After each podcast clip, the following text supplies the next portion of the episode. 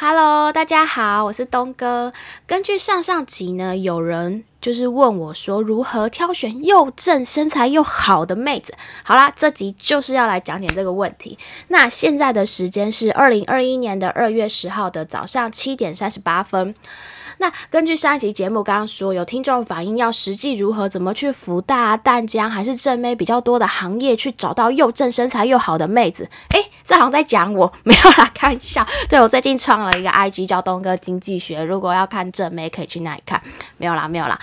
那这就是主要就是呃哪些有。免那个报告，我们来研究，就是实际上听众反映说，实际上有哪些方法，要怎么样去了解一些未来未来的朝阳行业的报告，可以挑选到比较有前景的公司行业。我这里提供几个比较实际的方法，写写行业报告的呢，其实有很多各种买买卖方啊，报告其实都有。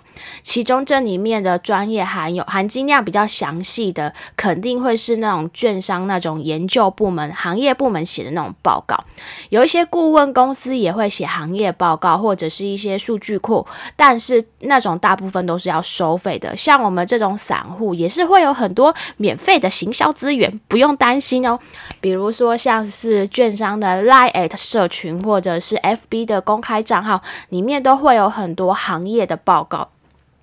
其实也是他们作为行销推广的一个宣传，但是我们这种人偶尔免免免费这样看一看也是蛮不错的嘛。然后可以了稍微了解一下那个行业的状况。听说还有分为什么日报、周报、月报、季报、年报等等等等，可以对我们投资人更深入了解行业与产业的状况。其实个人建议大家对投资会有帮助的，我觉得可以看《Digitimes》，或者是我会看一些。会看那个台湾证交所公开资讯观测站，我有时候也会看那个彭博。当然，我觉得他们的研究还是蛮深入的。首先，当然是要对那个行业的了解，然后呢，再会去看对那些公司做研究调查，然后最后才是写报告。对大多数个人的投资者，如果很想要深入。呃，研究公司的状况，然后还要看财报，其实就可能头晕就差不多了。那这方面呢，就是里面最简单的方法呢，我就是建议可以买 ETF，比如说我们常听到的零零五零啊、零零六九二啊，其实都是这些都是可以买到的，很简单。像 ETF 简直就是很像一个便当，然后你各种菜都有，然后吃的营养比较均衡，就都会配置到，大概是这样的一个概念。那有人说买 ETF 多无聊啊，还要观察一些一个指数。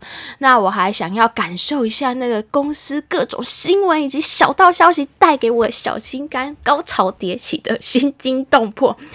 那就是我们平常还要听到做一些公司的分析啊，就就是所谓的选股、评估、评估这些公司呃到底是一个怎么样的一个状况。那我们到底要不要买某间公司的股票？其中最主要的一个点就是看这间公司它未来的盈利赚钱的能力怎么样，还有最重要是它未来的现金流怎么样。再 g a b 一点的说法呢，就是说股。股票的价格就是未来能能给股东各种分红或者是现金流的一种折现，也就是说，理论上等于市场预期未来总股利的折现。再来说说分析公司，就是定性分析，要不然就是定量分析。那我们先来说说定性分析，就是来看看这个公司的模式啊、成长啊、经济上或者是技术上的护城河。这里还有一个很重要的一点，就是它的成长点，也就是说，整个公司它未来的发展有没有一个什么东西可以让它产生更多的现金流？这个也就是我们平常听新闻听最多的，因为都是一些公司它讲自己的产品，讲自己最新功能啊，还有讲自己公司最新的愿景啊，还有一些那个花招，就很像有一天那个苹果突然说：“哎，我现在要开始做汽车了。”这就很像一个新的成长点。因为对大部分的上市公司来说，他们的经营模式以及获利模式基本上都已经非常的清楚明了，所以有时候会有一些新花样或者新新闻的冲击的时候，对股价就会带来新的一个变化。那我就来讲讲社群大家最常会传的一个叫做微笑曲线。有时候我们还在看这个公司，它在产业的这个链里会是一个什么样的角色，然后它的利润空间会怎么样。所以一般在这种呃这种现行的产业，就有一个叫做微笑理论的微笑曲线的理论，也就是在一开始的。最前面的研发端以及最后面的市场行销端，它的利润空间相对就会比较大一些，因为它的进入门槛很高。一开始研发就是需要很多专利啊，跟技术啊，是要与全全球竞争的。后面行销端的话，就是比较偏向产品与服务的，还有与区域领域的竞争。但是中间生产这一块进入的门槛，相对于前我刚刚说的研发。与行销端比较低一些，也就是组织跟制造，它的附加价值也会低一些，相对的，它的利润空间就会比较少。比如说苹果，它的研发部门在加州，它的品牌也在加州，然后它中间最低的生产就会跑到世界各个地方去。比如说我们买的手机都是 made in 啊，bra bra bra。Decide in California，也就是一个很奸诈的公司啊，没有啦，是一个很聪明的公司。那为什么它利润空间这么高？因为可以抓住它微笑曲线的最前面两呃，最前面跟最后面总共两端，也就是研发跟品牌，也就是苹果公司的护城河，就是技术与品牌两端的护城河。但随着科技的进步，现在的护城河也是越来越多啊。像对很多平台来讲，用户就是他们的护城河。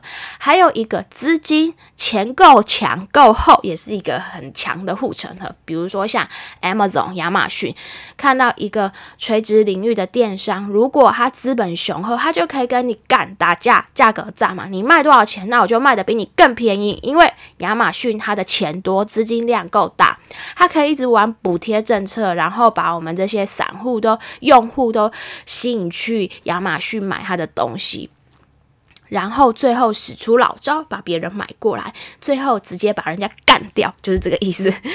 所以说定系这件事情，其实有时候看人家在画饼啊，然后画饼啊，然后自己画更大的饼，是给呃，就是一个给人家听的这么一个过程。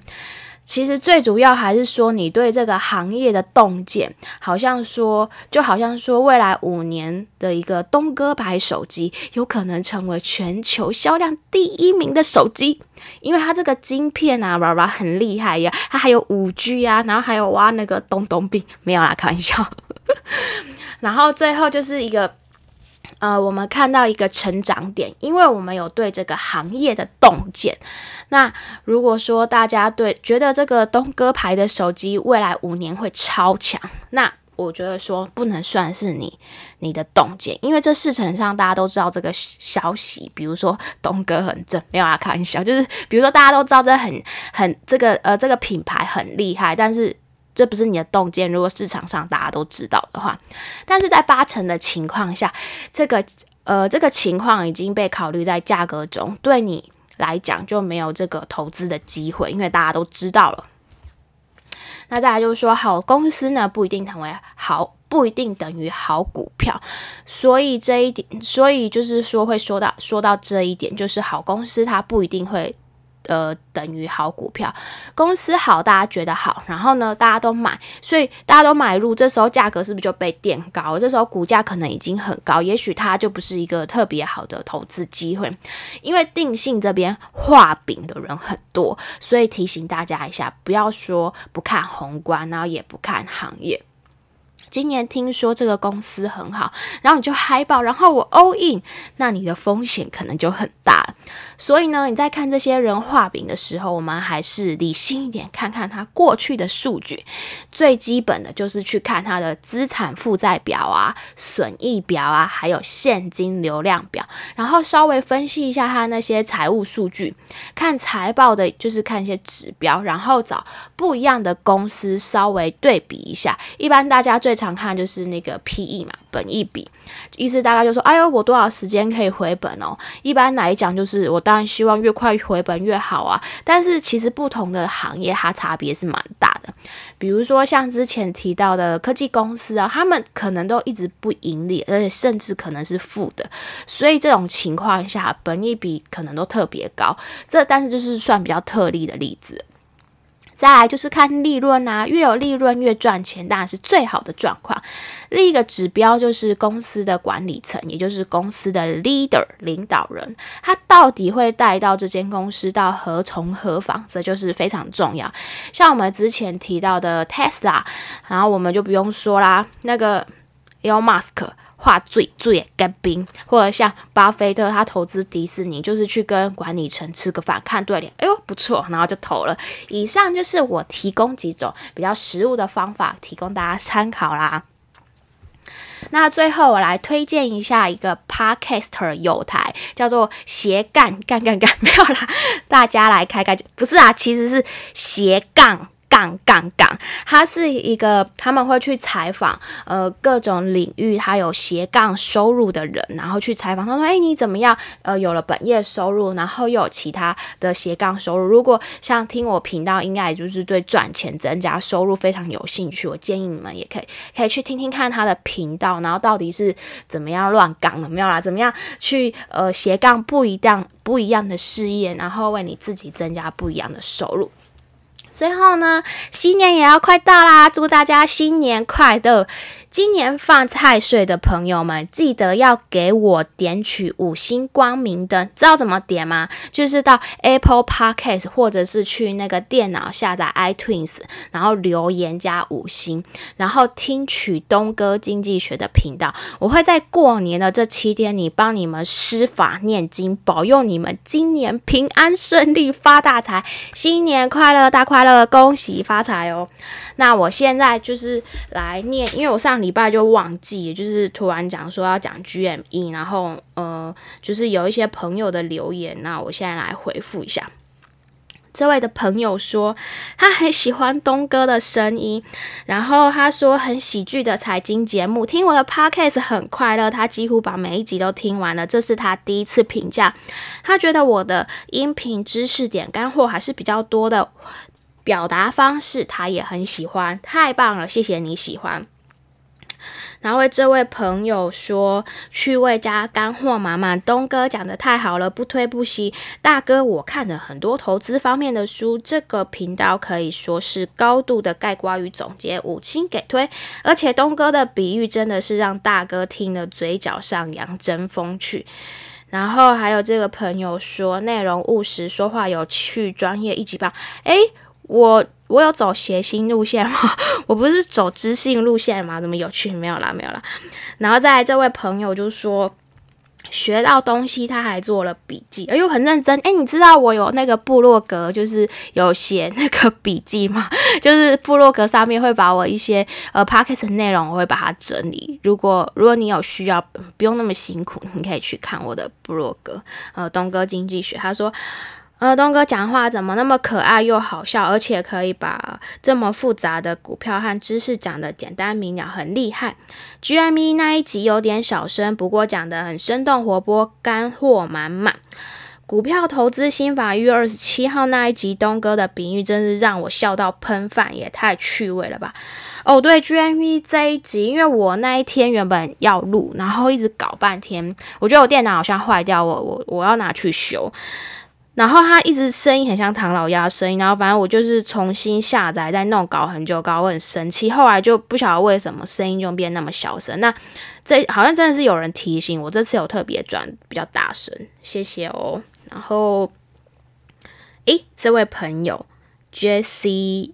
不会念英文不太好哦，他也说我建议其实音量可以设定大声一点，一样一样。他回答的一呃跟刚刚是有点像。他说内容轻松有趣，东东哥的声音不错，但是音量实在是太小声，在家用一般音量可以听到，但是他在外面要用他的 AirPods Pro 要降噪，还需要开到九十五帕才可以听清楚。他听完我的节目跳到其他节目时会发现。大报应，希望可以改善这点，谢谢。对对对，我我真的有改善。然后我这点其实我有跟朋友测试过，他说其实好像每一个 app 不大一样，像他们说他听呃 Spotify 就没有这个问题，可是我发现我自己测试，我听那个。嗯，好像那个叫什么 Sound On，好像就会特别小声。然后还有问其每，好像每个朋友是从不一样的频道去听，好像有点不一样。但是我这次有调的特别大声。好了，那下一位朋友就是他五星推爆东哥 GME 是他听过讲的最好。哎呦，真不好意思，内容有趣，干货。